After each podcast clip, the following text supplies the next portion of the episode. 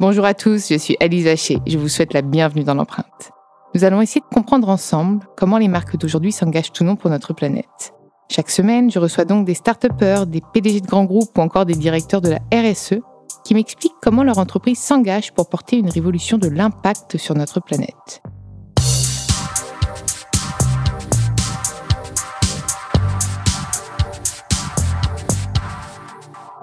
Dans ce nouvel épisode de l'empreinte, j'ai le plaisir de recevoir Vincent Salimon, le CEO de BMW Group France, le célèbre groupe euh, automobile allemand.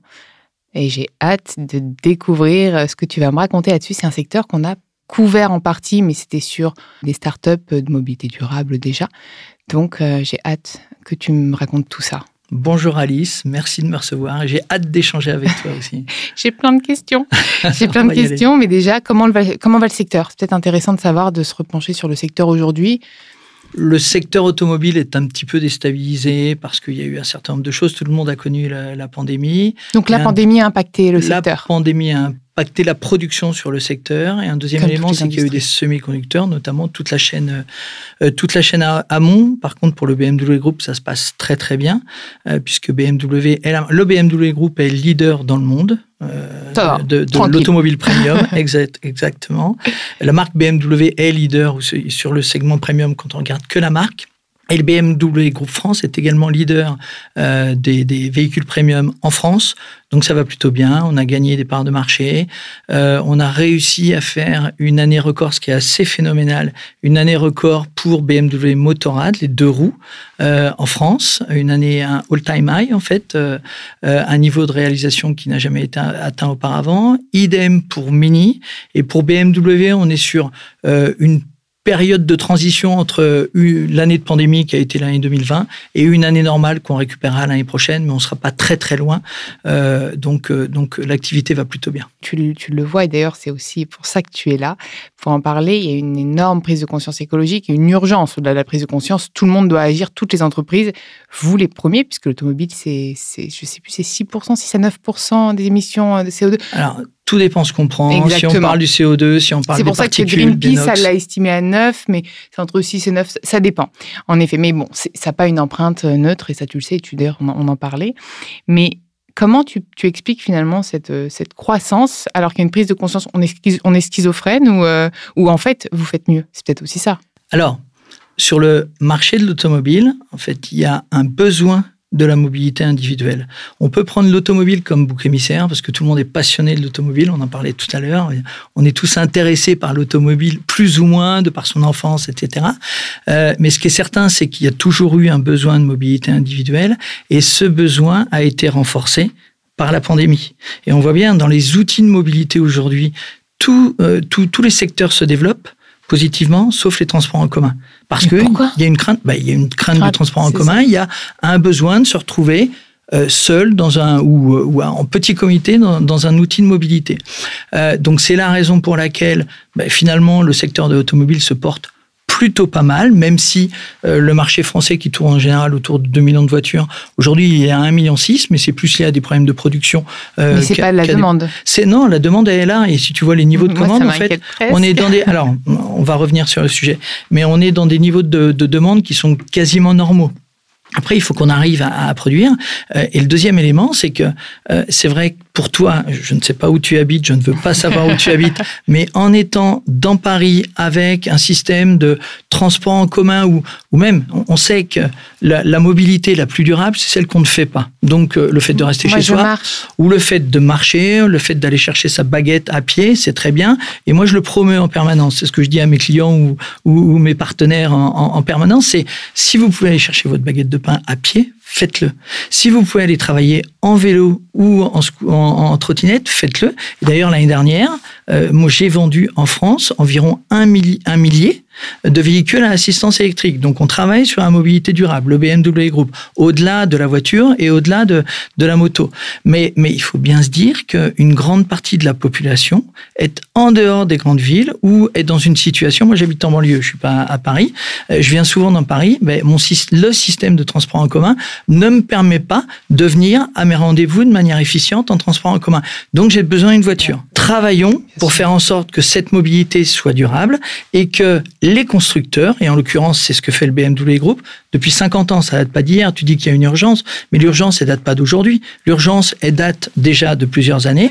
Et maintenant, et maintenant, il faut s'engager de manière ferme. Le BMW Group, il y a 50 ans, il a créé sa direction du développement durable en 1973. Le BMW Group, il a mis sa première voiture 100% électrique à la route aux Jeux Olympiques de Munich en 1972. Moi, ça fait 26 ans que je travaille dans le BMW Group euh, en France. Euh, il y a 20 ans, au début des années 2000, j'ai conduit une série 7 électrique, pardon, une série 7 hydrogène. Donc on, on, travaille déjà, on travaillait sur cette technologie. Ce qui est certain, c'est qu'il faut pouvoir répondre à cette... On a besoin d'une mobilité, on a besoin d'une mobilité individuelle, mais il faut que cette mobilité individuelle soit durable et les constructeurs doivent le proposer avec des partenaires. On va pas le faire tout seul avec les pouvoirs publics, avec les gouvernements, avec les startups. Je dis qu'on était partenaire de, du, du MoveLab. Et le BMW Group le fait et ne le fait pas depuis hier, on le fait depuis 50 ans et c'est pour ça qu'on est en avance aujourd'hui. Mais là, tu me parles d'électrique, mais on sait bien que les batteries, c'est quand même pas une solution. Alors, les batteries sont une solution, il faut simplement le faire de manière intelligente. Et je vais même aller plus loin, et si je suis trop compliqué, tu me le non, dis, tu mets une claque, et, je, une claque, et, et, et je, je, je, reprendrai, je reprendrai le thème. Euh, en fait, aujourd'hui, tout le monde est polarisé sur l'usage de la voiture, quelle est la pollution ou quelle est, quelles sont les émissions de CO2 générées à l'usage de la voiture. Tu as des chiffres? Ah, Alors j'ai des chiffres, oui. C'est par exemple les, les, les objectifs d'émissions de CO2 qui sont fixés par euh, la communauté européenne depuis l'année dernière. En fait, la communauté européenne fixe un, un certain nombre d'objectifs et, et, et, chaque constructeur a essayé d'atteindre cet objectif. Les objectifs sont individuels en fonction des constructeurs. Certains n'ont pas réussi à les atteindre. D'autres ont tout juste atteint, et je vais citer personne, c'est pas la peine de me demander les chiffres pour les autres. On cite personne ici. D'autres ont, ont juste réussi à atteindre leurs objectifs. Nous, on avait un objectif de 104 grammes de CO2 par kilomètre sur la totalité de notre flotte et on a atteint 99 grammes. On aurait pu se dire, allez, on va faire du 103,9, comme ça on va garder un petit peu de marge de manœuvre pour 2021. Non, allez, j'ai pas les chiffres 2021, ça c'est 2020. D'ailleurs, les, les objectifs, tu les as pour 2022 alors, euh, on, va pas. Euh, les, ouais. En fait, aujourd'hui, ils sont pas. On va pas communiquer dessus en fait parce que l'important et, et c'est là que c'est sur ce point que je voulais venir, c'est que tout le monde est focalisé sur l'usage, même les pouvoirs publics, même la réglementation. Or, l'usage, c'est qu'une partie de ah la oui, problématique. C'est la construction. Et la solution, elle vient pas que la construction. Tu as parlé des batteries tout à mmh. l'heure et du recyclage des batteries, mais c'est aussi l'extraction des ressources c'est aussi euh, c'est la totalité de l'écosystème. Ah, bien sûr. Et c'est pour ça que et même scope 1, scope 2, scope 3 avec tes partenaires, tes fournisseurs. Avec les partenaires, exactement. Et c'est pour ça que le BMW Group est le seul constructeur automobile à dire arrêtons de ne parler que de l'usage. Oui, il faut parler de l'usage. Vous avez entièrement raison. Mais arrêtons de ne parler que de l'usage. Parlons de la totalité de l'écosystème, de l'extraction des terres rares, de l'extraction des ressources jusqu'au recyclage des batteries. Et aujourd'hui, on se fixe des objectifs. On a fixé un objectif de 40% de baisse d'émissions de CO2 entre 2019 et 2030. Et ces 40%, on, va le faire avec les fournisseurs, avec les partenaires. C'est 20% en amont avec euh, euh, au niveau de la production des cellules, on va le faire avec de l'énergie renouvelable. Euh, au niveau de la production de l'aluminium, on le fait avec de l'énergie renouvelable. Ensuite, au niveau de la production, et là on se fixe un objectif de baisse de 80% des émissions de CO2 entre 2019 et 2030. Comment fait-on? Mais aujourd'hui, ouais. toutes les usines... C'est bien, tu, tu, tu, tu, te poses mes questions. Non, non, mais toutes mais les bien, usines du BMW Group sont alimentées avec de l'énergie renouvelable. Hmm. Alors, en fonction des régions, ça va être différent. À Leipzig, il y a du vent, on a des éoliennes. D'autres, c'est du solaire. Alors, c'est du solaire, effectivement, en Chine, parce qu'il mmh. y a pas mal de soleil là où sont les, les usines. Euh, aux États-Unis, on a la plus grosse usine du monde qui est à Spartanburg, aux États-Unis. Là, il y a de l'hydraulique. On a de l'eau, bah, on en profite. Et, et, donc, toutes les usines sont, avec, euh, de, sont, sont alimentées avec de l'énergie renouvelable.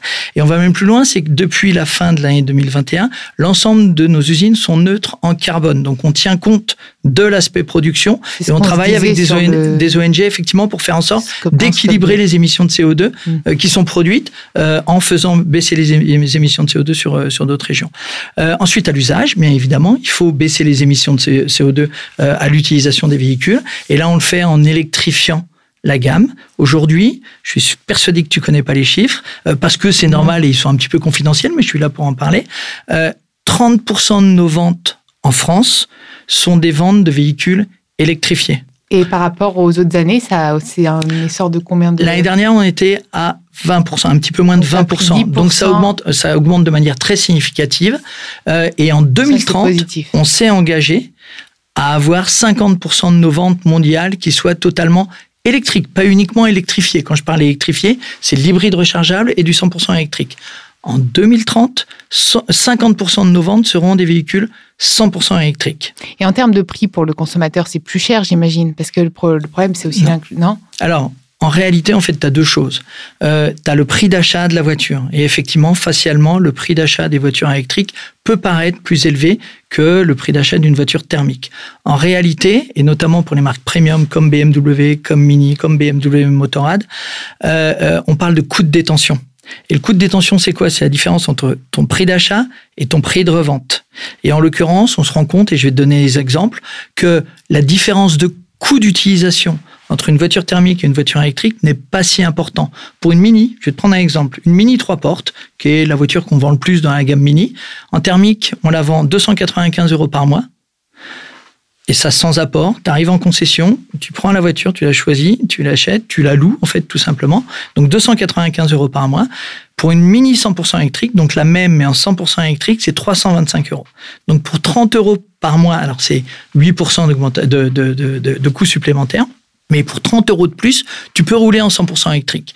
Donc finalement. Et puis il n'y a pas d'essence, tu n'as pas le coût de l'essence du coup. Alors en plus, tu as souvent des remises en termes d'assurance. Oui, c'est vrai. Euh, c'est encouragé par l'État, donc tu as des aides aussi à... Alors les aides sont comprises dans le coût de détention. Et effectivement, tu pas l'essence. Et l'avantage de l'électrique, c'est en termes d'essence, c'est que, un, effectivement, ça te coûte moins cher en termes d'énergie pour mouvoir ta voiture. Et deux, tu pas besoin d'aller dans une station-service. Et on sait que l'expérience dans les stations-service ne sont, sont, pas toujours euh, exceptionnelles. Donc je t'ai parlé de la chaîne amont, de la production, euh, de l'usage. Et tu me posais la question par rapport au recyclage des mmh, batteries. Oui, ça c'est vraiment une question, mais que tout le monde se pose, hein, vraiment. Hein. Il est clé, c'est vraiment un sujet clé. Et nous, on a développé cette stratégie, cette nouvelle stratégie de mobilité durable depuis 2007, depuis 15 ans. Donc, on, on, on, on a créé notre première usine pour développer la première BMW 100% électrique. On l'a ouverte en 2012, la voiture est sortie en 2013, donc on a plus de 10 ans de recul. Et, et aujourd'hui, on sait qu'il y a des solutions de recyclage des batteries, et on a deux solutions pratiques aujourd'hui qui existent. La première, euh, c'est qu'on travaille avec une start-up. On a besoin de travailler avec des tiers, qui s'appelle Dusenfeld, qui est une start-up allemande et qui a trouvé des solutions. très allemand. qui, a, qui a trouvé des solutions techniques pour pouvoir recycler 96% de la batterie. Il y a quelques pièces plastiques qu'on n'arrive pas encore à recycler, mais avec le temps, on va, on va bah, réussir. Comme toutes les autres industries se mettent sur le plastique, elles vont peut-être trouver des solutions pour le recycler. Tout à fait, on va trouver des solutions. Mais main dans la main aujourd'hui. Hein. Aujourd'hui, on recycle 96% de nos batteries. Euh, et, la, la, deuxième solution qu'on a implémentée dès l'ouverture de l'usine avec les éoliennes, tu sais, l'usine de Leipzig, euh, c'est qu'on sait que l'énergie renouvelable, c'est très bien, mais c'est irrégulier. Quand il y a du vent, on a beaucoup de ressources et parfois on n'a pas besoin de toute cette ressource. Et parfois il y a, on a besoin de ressources, mais il n'y a pas de vent, donc on manque d'énergie. Donc tu la stockes Eh bien, c'est du stockage, exactement. On a une ferme de stockage de ces batteries de deuxième vie, qui sont pas des anciennes batteries, elles ont une capacité, mais pas suffisamment pour mouvoir une voiture. Eh bien, on stocke l'énergie dans ces batteries pour pouvoir la réutiliser. Donc la solution existent, les solutions existent. Il faut simplement qu'on travaille tous ensemble. Il ne faut pas qu'on qu'on ait la vue uniquement via le petit le, petit œil de la lorgnette du Parisien Tramuros qui a les qui, a les solutions de transport en commun. Il faut résoudre le problème de la mobilité et on a les solutions pour les résoudre. Bien sûr, non mais ça je, je, suis entièrement d'accord et c'est vrai qu'on oublie. Alors moi j'oublie pas, mais beaucoup oublient euh, en effet bah, ceux qui ceux qui ont besoin de, de voitures euh, pour pour se mouvoir et pas uniquement pour aller chercher la baguette de pain, pour aller travailler. Et, euh, et, puis aussi ceux qui aiment les voitures, on ne peut pas non plus les empêcher d'aimer la voiture. Donc si on peut la rendre la plus verte possible, aujourd'hui, est-ce que tu penses que ce serait possible euh, dans un monde de bisounours, d'avoir une voiture 100% neutre en carbone? Il faut qu'on travaille avec cette vision. Et le BMW Group travaille avec cette vision. Je ne vais pas parler pour les autres. Promis, j'irai m'acheter la voiture si elle Mais on a présenté, eh ben, on se donne rendez-vous en 2040. On a présenté, on a présenté un concept, ce qu'on appelle une vision dans le BMW Group, euh, euh, au salon de Munich, donc au mois de septembre l'année dernière, qui est une voiture 100% recyclable et 100% recyclé. Parce que quand on parle de la maîtrise de l'écosystème, oui, parce qu'il y a les déchets en plus. exactement, il faut réutiliser au maximum les matières qui nous permettent de euh, produire euh, nos solutions de mobilité. Euh, et, et, pour ça, on, on, travaille sur cette solution. On a déjà commencé à proposer, à présenter un concept, cette vision, euh, qui, qui montre qu'on est dans la bonne direction. Et cette direction, on a commencé à travailler dessus parce que on a la BMW i3 qu'on a sortie en octobre 2013 justement, avait déjà un certain nombre d'organes recyclés dans son véhicule, les tapis de sol c'est simplement du fil de pêche de plastique recyclé. Les sièges, ce sont des bouteilles en plastique recyclées. Aujourd'hui, dans tout notre cycle de production, 30% de l'aluminium est déjà de l'aluminium recyclé. Et on s'engage à atteindre les 50% en 2025.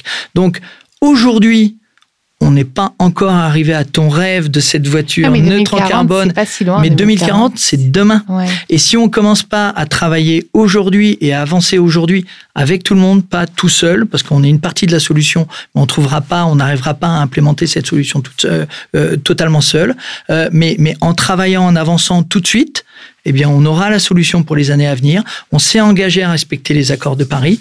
On travaille avec nos fournisseurs. Tu parlais des partenaires. On, on demande à nos fournisseurs de s'engager aussi sur le respect de, de ces 1,5 degrés. Et en travaillant tous ensemble, on y arrivera. Et c'est quoi aujourd'hui tes principaux obstacles, si tu en as? Alors, en fait, on, on rencontre beaucoup d'obstacles généraux, globaux, euh, mais je crois aujourd'hui, euh, un des principaux obstacles, euh, c'est d'avoir une approche punitive de la mobilité. Et tant qu'on n'arrivera pas à avoir une approche plutôt favorable, positive, incitative de cette mobilité, on se dira toujours, bah, on a besoin d'un bouc émissaire. Le bouc émissaire, c'est la bagnole, et la bagnole, ça pollue. On organise un cycle de conférences aujourd'hui qui s'appelle le Reimagine Tour. On a eu une première étape à Paris, et ce qu'on souhaite, c'est mettre tout le monde autour de la table, mettre les startups, mettre les pouvoirs publics, mettre les agglomérations. Eh bien, développons des technologies qui permettent de répondre à une partie des besoins. Et aujourd'hui, on a proposé, c'est ce qu'on présente euh, notamment à nos partenaires euh, euh, municipaux, on a une technologie qu'on a développée qui est exclusive dans le BMW Group qui s'appelle le e-Drive Zone qui est une solution pour un hybride rechargeable. Donc un hybride rechargeable, c'est une voiture qui te permet d'avoir un moteur électrique, et un moteur thermique. Donc tu as suffisamment d'autonomie. ça fait deux fois plus de moteurs là. Alors ça fait deux moteurs dans la voiture, mais le moteur électrique aide le moteur thermique à mouvoir la voiture, donc ça permet d'économiser de l'essence, de baisser la consommation d'essence du véhicule. Mais tu produis de moteurs. Tu produis de moteurs, c'est vrai. Donc c'est plus impactant. sauf si tu les recycles. Sauf si tu arrives dans ton écosystème. Ça. Mais alors, en fait, c'est une solution transitoire. Et tu as raison, c'est qu'il y a deux fois plus de moteurs, mais si le moteur électrique est régulièrement euh, rechargé, il te permet d'économiser de, des émissions de CO2, de baisser ta consommation d'essence. Et donc, c'est tout à fait positif. Et donc là, c'est une bien utilisé pour ceux qui ne veulent pas aller dans l'électrique tout de suite. Non, en fait, c'est une solution pour, tu parlais des freins. Euh, notamment pour le développement de la mobilité 100% électrique. D'abord, la mobilité 100% électrique, il faut que ce soit une mobilité 100% électrique sur la totalité de l'écosystème, hein, mm. qu'on intègre la production, la, la supply chain, etc. Mm. Et ensuite, il faut que les gens puissent se recharger. Et on sait qu'aujourd'hui, on a un problème d'infrastructure. On sait que le gouvernement s'était engagé à développer 100 000 bornes à fin 2021. On est bon an mal an à 45 000 bornes, donc il y a un petit peu de, il y a, il y a un, petit, peu de complication. Hein. donc c'est la raison pour laquelle le BMW Group a lancé une voiture 100% électrique en 2013. Euh, on, on, a continué à développer notre gamme. On a cinq modèles et on continue à, à en lancer l'année prochaine. Mais pour cette période de transition, on a développé euh, environ 12-13 modèles euh, hybrides rechargeables qui te permettent à la fois de baisser tes consommations, donc tes émissions de CO2, euh, mais de ne pas dépendre totalement des solutions de recharge, donc de te recharger essentiellement chez toi. C'est une solution transitoire. Exactement, c'est la solution qui permet de passer du 100% thermique au 100% électrique.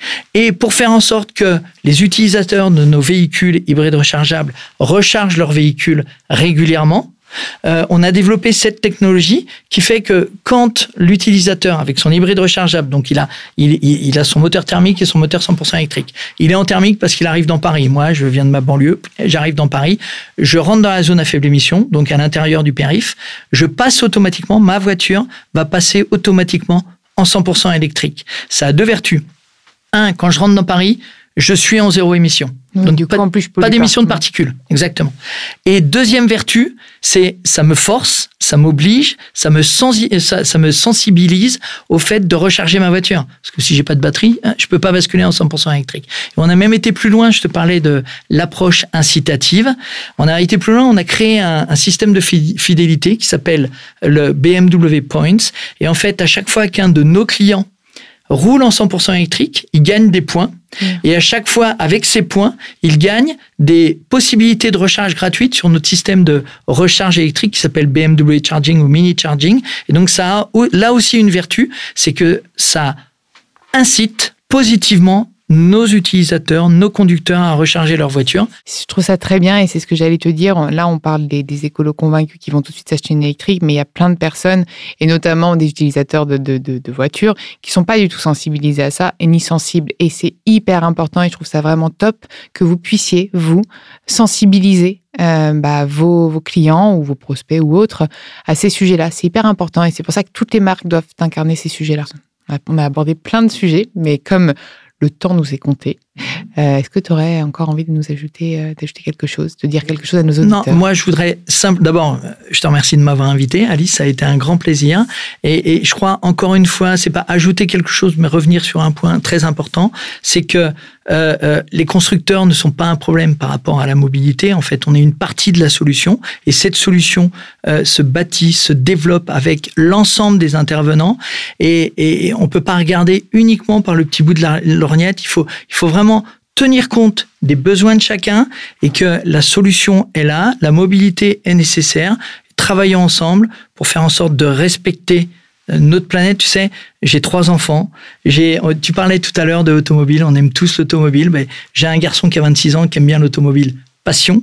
Mais j'ai deux filles qui ont 24 et 21 ans qui aiment bien, qui ont besoin de l'automobile. J'en ai une qui travaille à Thoiry, aux, autres Thoiry. Ben, il n'y a pas beaucoup de transports en commun pour y aller. Donc, elle a besoin de sa voiture. Mais elle veut une mobilité durable parce que elle a besoin d'une automobile raison. Eh bien, travaillons, et c'est ce que fait le BMW Group, pour conjuguer cette automobile passion à l'automobile raison, et j'irai même plus loin, c'est à la mobilité raison, parce qu'il n'y a pas que l'automobile, il y a le vélo, il y a le scooter, il y a des nouvelles technologies, je ne veux pas repartir sur, d'autres concepts qu'on a présentés à Munich aussi, mais qui sont des concepts qui permettent vraiment de, de, de, de, de concilier euh, une mobilité durable, parce qu'on en a besoin, mais on a aussi besoin de, de protéger euh, les générations futures. Merci Vincent. Merci Alice. Vous pouvez retrouver tous les épisodes sur toutes les plateformes de podcast ainsi que chaque semaine sur thegood.fr. N'hésitez pas à liker, partager et commenter le podcast. À très vite.